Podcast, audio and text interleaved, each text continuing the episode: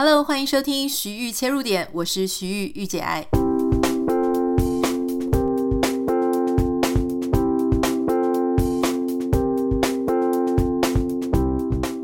Hello，欢迎你收听今天的节目。今天想要跟大家聊的呢，是跟上个礼拜刚好恰恰相反的。大家还记得我们上个礼拜有询问大家说，哎。你曾经有什么事情是你不为人知的遗憾？你可能从来没有跟别人分享过。那我们当然就陆陆续续收到，哎，很多人跟我们分享说啊，他很遗憾以前怎么样怎么样的。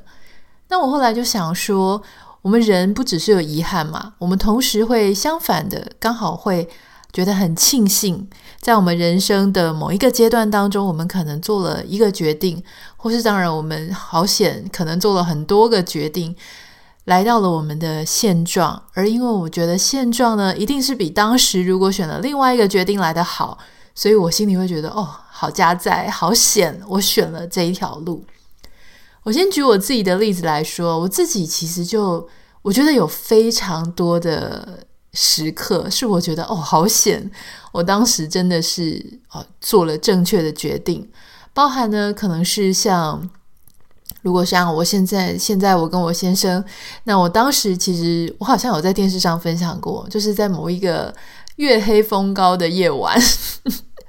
那个时候啊，其实刚出来，好，就是上电视啊，写作，然后经营粉丝团不久啊，可能大概半年一年的时候吧。然后我就开始觉得说啊，人生真的是当时就是身边没有人，也开始上电视了。然后身边有一些朋友呢，你也很担心说你跟他说什么话，然后他们就会立刻说出去，或是你会开始有一点对当下的状态不太知道该怎么办。可是同时你也很想要身边有一个伴嘛，当然。所以我那时候呢，某一天晚上，其实我以前从来都不会去使用交友网站。但是我某一天晚上突然觉得觉得寂寞，觉得冷，所以我后来就想说，好，我要去注册交友网站。一开始我脑中想的是，好像不可以注册中文的，好，不是因为我怎么崇洋媚外，没什么那个关系啦。主要就是因为当时也在上电视，所以你啊、我也开始在 GQ 写很多文章，所以你就会不太知道说，我会希望对方是看不懂中文的。我希望他不要是从我的文章来认识我哈，因为那个文章很犀利啊，或者有点 sexy，他是某一点点部分的我，但他不代表全部的我。所以当时你自己又疑神疑鬼，想说，哎，会不会你认识的对象，他就想说你就是这么性感，你就是你就是你的文章完全一模一样。哈，我不是说我不代表我的文章，而是说我不是一整个人每天都在想这个事情嘛。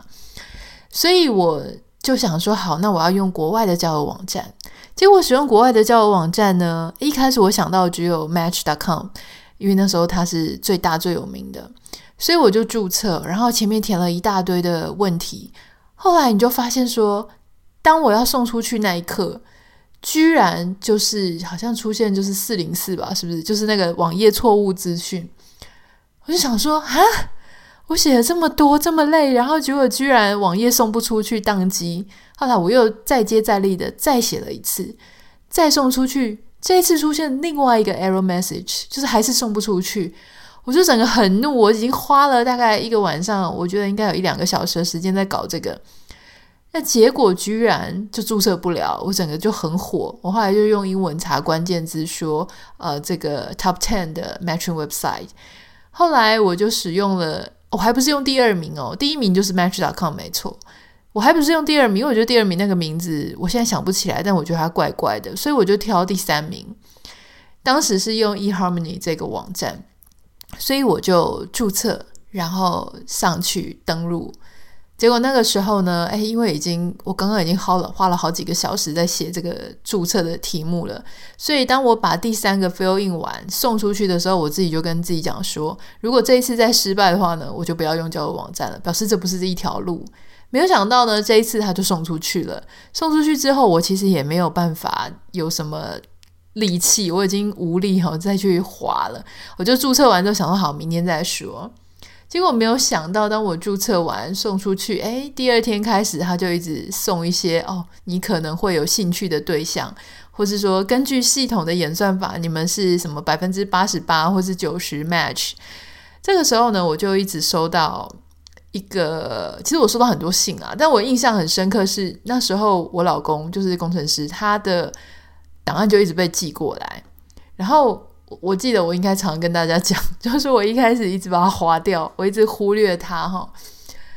因为它。长得比较黑，那我那个时候其实喜欢，我一直以来喜欢那种白白净净的书生，所以它比较不是我原本的菜这样子。好，然后我就没有，我就没有特别注意，就开始划掉。后来呢，诶，结果有一天我就收到他的来信，好险！我觉得好险，我当时有把它打开来看，打开来看之后呢，诶，也有回信。所以你说这个是一个好险吗？我觉得是好几个好险，好险！我那时候再接再厉的又找了。这另外一个交友网站去登录，好险！我那个时候呢，有决定要回他信，好险，好险，好险！有好多的好险，让我们来到了今天这样子的状态。那当然，你知道遗憾、后悔跟好险它的差别差在哪里呢？为什么一件事情让我觉得是后悔的，或为什么一件事情让我觉得是啊、好险？原因只有一个，哈，它的不同就是你。到底后来满不满意这个事情的演变跟发展嘛？所以你当下如何去看待这一件事情，它会影响你怎么去陈述这个过程。它到底是好险，还是它到底是好干，还是它到底是一个遗憾呢？我觉得这个事情，我觉得还蛮有趣的。好。那今天我就要跟大家分享一些网友写来的一些关于他好险怎么样的故事。我还是要很抱歉哦，因为这个来信真的非常的多，所以我并没有特别去筛选，我就是就是随机的挑。所以如果你没有被挑到，我要先跟你说很抱歉，不代表你的故事不好，可能只是代表我随机的时候没有选到。好，那我们有一位网友呢，他就很快的时间他就私讯给我说。他当时在台湾跟他的前任男友哈撕破脸分手，但是又勾勾底哈纠缠分不开。当时呢，为了这个事情啊，他真的是太痛苦了，瘦到四十公斤不到，就只有三十几公斤哈。他说他穿零零号的牛仔裤呢，就最小的牛仔裤都还可以塞下一件 leggings 哦，所以他简直是瘦到不行。后来呢，他就为了这件事情，他离开家。只身一个人前往没有人认识他的罗德岛念书，念完之后呢，就到了南加州美国这边来找工作。那刚开始撑过非常辛苦奋斗的几年哈，拿到身份之后呢，认识了现在的先生，还生了女儿，在美国落地生根了。到现在已经十三年了啊，有时候他还是会回头想说：“哦，天哪，好险当年傻傻的就做了那个决定，让他开启了不一样的人生。”有另外一位呢，他是住在德国，然后他也是在做花艺的工作。他说：“好险，当年有决定辞掉工作，去上了德国花艺大师的进修班，那个是他人生做的最棒的一个决定。虽然说过程当中非常苦、非常累，可是却很有收获。那他的朋友、家人后来也飞到德国，帮他做臂展啊等等的，觉得他当年有抛下一切去进修，他觉得是好险。”有一位网友哈，他说：“好险当年没有为了一个很渣的对象放弃去日本留学，他没有放弃哈。所以当他去留学之后呢，才发现说：天啊，世界这么大，我到底干嘛为了一个很糟糕的对象死去活来？所以他到那边，他到日本没多久之后呢，就把这个很渣的对象抛诸脑后，玩都来不及了。有人说他好险有决定出国去 working holiday。”有人说他还好，有坚持自己的梦想，到温哥华去学室内设计。当年他已经三十七岁了，不算非常年轻，可是他觉得好险，他有做这个决定。有人说呢，他大学毕业之后，哈，这几年看着同学都找到工作赚钱了，只有他还在准备作品集跟考托福，心里觉得很挫败。那出国又是一笔很大的费用。当年一直觉得说，大家都出去赚钱了，只有他自己一直在花钱，然后前途未卜，不知道是不是对的决定。而且当年身边有一堆人在泼他冷水。但十年后回过头来看，诶，我知道这一位网友好像是在纽约哈的这个做艺术工作做得蛮成功的。所以呢，他说好险当初有做这个决定。他现在的薪水是台湾朋友的十倍以上。那有些人他分享而是说，我觉得这个非常有趣哦。他说他在二零一五年的时候，那一年他二十四岁，他去英国留学哦，游学。他去英国游学的时候呢，认识了一个意大利的同学，然后呢，就自以为认真的在交往，交往了一个礼拜之后呢，呃，刚好就各自要回家了，所以他们相处只相处了一个礼拜。分开的时候是六月初，那回到台湾之后呢，他们还是有一直在聊天。那为了想要再去见这个男的呢，他就倾家荡产的买了十月的机票啊，要去意大利找这个男生。他说，当他买完机票的时候，他的存款户头居然剩不到四位数哦，哇，那就是剩几百块了，应该已经提不出来了。结果出发前两天，居然联系不上这个意大利男生。出发前两天联系不上，你看他到底该怎么办哈？所以呢，他就问说，八月在。有一个网友是他八月的时候在语言交换软体上认识的一个意大利网友，他说：“我能不能够睡在你家沙发？”结果没想到那个网友啊就答应了。他说：“好险！”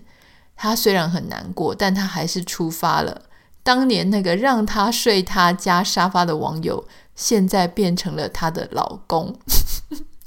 他在住他家十天的时候呢，决定要跟对方结婚，哇！我觉得这真的是太戏剧效果了。我们到底应该说要鼓励大家去当沙发客呢，还是沙发客真的有点危险，不小心就把你的人生嫁出去了哈？不过因为他说好险啊，所以我相信他现在日子过得非常开心，很祝福他，很开为他开心哈。有些人说呢，哎，好险有到美国留学，好没有因为现实面打退呃打退堂鼓。那即使当年是靠着留学贷款，一路走过来，也已经七年多了，认识了他现在的先生，跟有很美好的生活。好，有人说呢，诶，他决定搬离从小到大住的家，好，搬到一个全新的生活区，而且呢，还自己买车，在自助洗车店的时候，意外搭讪了他的前男友。好，那她搭讪她前男友之后呢，才发现哦，原来他们高中、大学是同一个系啊，然后不同届啊，等等的。那她有提到说，她的前男友可能会听我们这个节目，哈，所以她很想跟他道歉，但她再三强调，她不是要跟他复合，哈，她只是想跟他道歉而已，希望这个前男友有听到。好，那有一位呢是工程师哦，他说他好险，因为他以前就是呃。他以前是其他的工作嘛，那他好险，他老婆鼓励他，就说，诶，换到 Design House 去工作。没有想到呢，诶，后来就很顺利的开始了他的城市设计人生。那因为他真的是对这个东西很有兴趣，所以他觉得说，诶，好险当年有听老婆的话哈，可以转到他自己的真正的兴趣，离开他的舒适圈跟生活圈。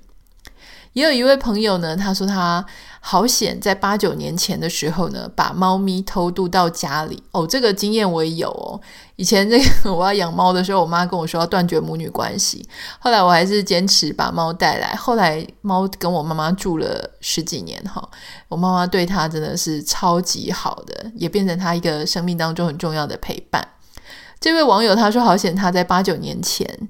把猫咪偷渡到了他的家里，不止让。呃，这个让它变成正港的猫奴，同时也为家里的人带来一些生气哈，让这些家人朋友慢慢理解到说，猫咪有猫咪的美好。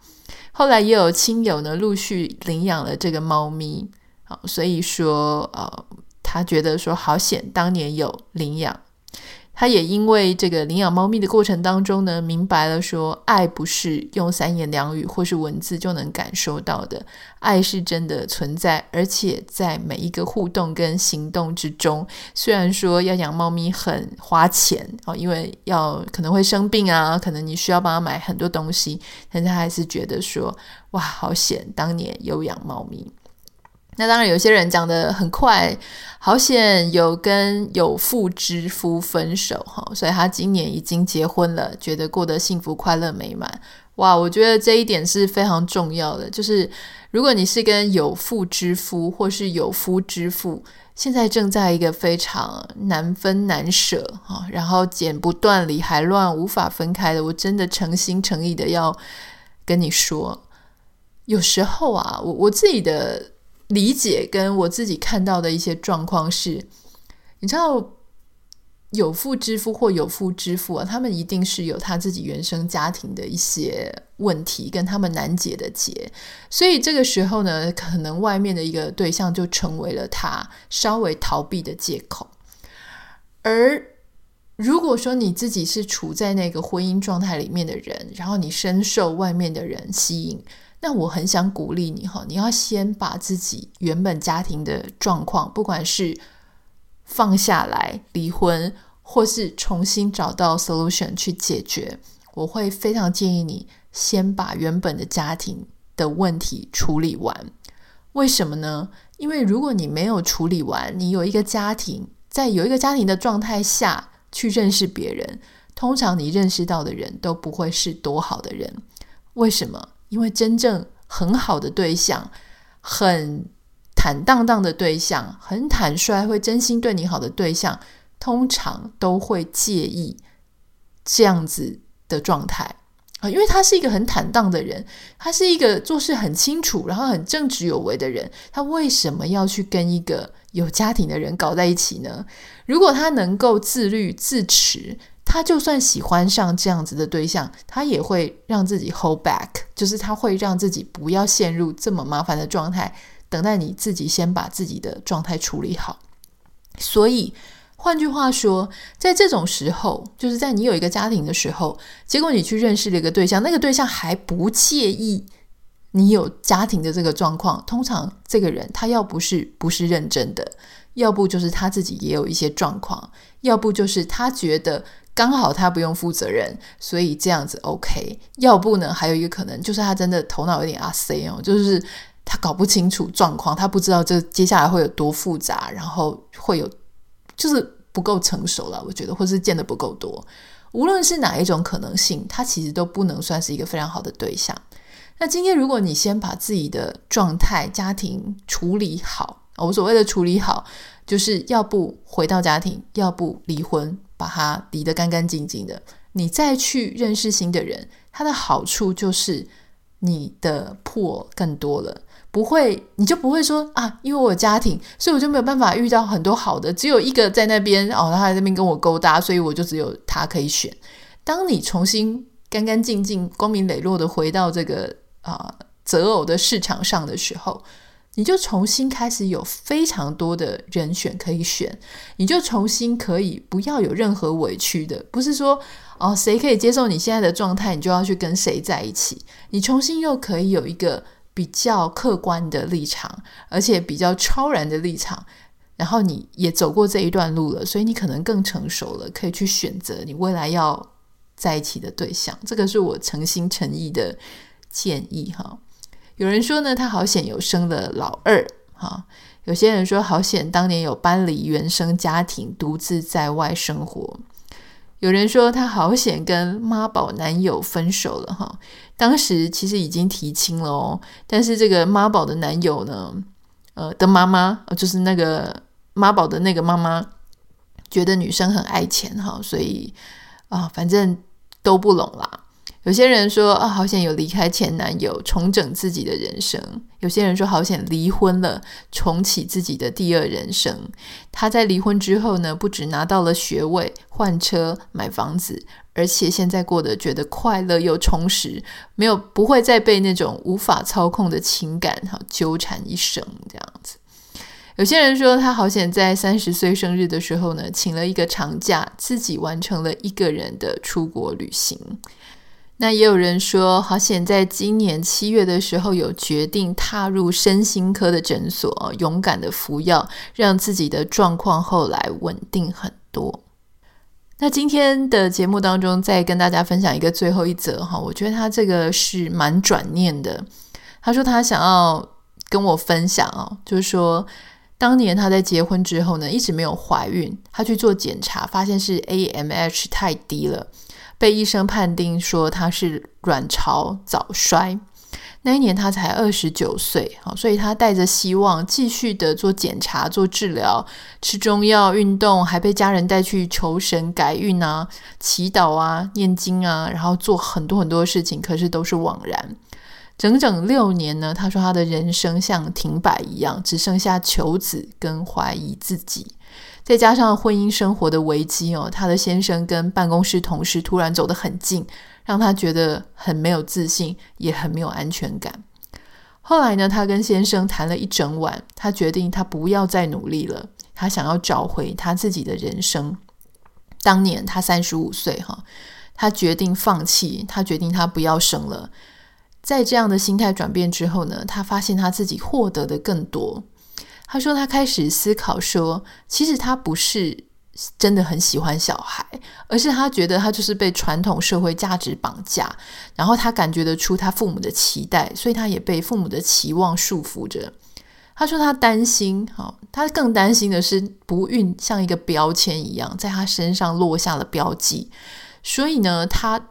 很讨厌说是因为。大家都会说你不生是因为你想要自由，所以你不要不要去生。他更害怕呢，没有小孩会让另外一半觉得非常的遗憾。他说多亏了那一晚，好好险有那一晚。他凭借豁出去的勇气，大不了就离婚，跟他先生掏心掏肺的聊。好说其实也可能是一边聊一边吵架啦。他才明白说，其实他的先生也承受了很多很多压力。在他们把话都聊开了，也坦白，哈，这个开诚布公之后，他们的关系就改善了。生孩子反而不再是他们未来的唯一目标。放下这个桎梏之后呢，他发现他自己活得更自在，可以真心诚意的祝福怀孕的朋友，哈。他说以前呢，他总是放不下啊，带着一些嫉妒啊，为什么不是我的心情去看，听人家说她怀孕了。现在呢，他们可以理直气壮的说：“是我们夫妻一起决定没有要生。”好，那他也发现说，因为没有小孩，所以换个方向来说，他的好处就是他们可以跟另外一半好好的相处，也更多的时间去投资自己，所以他觉得。好感谢他自己当时做了放下的决定，特别是他听着一些有怀孕困难的朋友，就是没有办法脱离那样的心境的时候，他觉得好险，他自己当年看开了。他先生也跟他说，如果我们决定要走不一样的路，那就要走得理直气壮。我我觉得蛮替他开心的，因为老实说，我觉得客观事实是一回事，你怎么样去看待这件事情，才是真正影响了你怎么解读自己的人生啊。嗯，特别是我觉得在求子这个过程当中，它确实是很可能会影响夫妻的关系。我自己曾经听过前男友 就很老实的跟我说，他自嗯，因为他后来结婚了嘛，哦那他们也是夫妻很努力的想要生小孩。那他就跟我讲说，其实他觉得最痛苦的事情就是他的太太不停的疯狂的想要生。他说，其实他们本来夫妻的互动啊，然后相处的时光都非常美好，但是就是因为太太疯狂的想生啊，原本他是有想生，但他没有他太太这么投入。那当太太开始照表操课，然后呢，只要没有配合就会臭脸。让大家觉得非常的压力很紧绷，这个时候性行为反而不是一个很愉快的来源，反而变成一种压力的时候，他说那个夫妻的关系整个变质的非常严重，好让他也觉得说原本兴致勃勃，后来根本就提不起劲。我想从一个男性朋友的口中听到，真的是让我非常的惊讶，因为我从来没有想到，你知道女很多女生都会想说，哎呀，男生有的做当然是很开心，不要这样子一厢情愿这样想哈。有时候呢，大家为什么会开心？是因为这件事情有充满了愉悦感。但任何的原本开心的事情，变成一种压力，变成一种责任，变成不那么好玩的时候呢，哇，这个事情是会很痛苦的。所以我很替刚刚那一位网友感觉开心。今天的节目呢，跟大家聊了这么多哈，我知道我们还有很多的讯息没有谈完，觉得很可惜，因为我们时间有限。但是从今天我们挑选出来、随机挑选出来的一些内容，我们就可以发现说，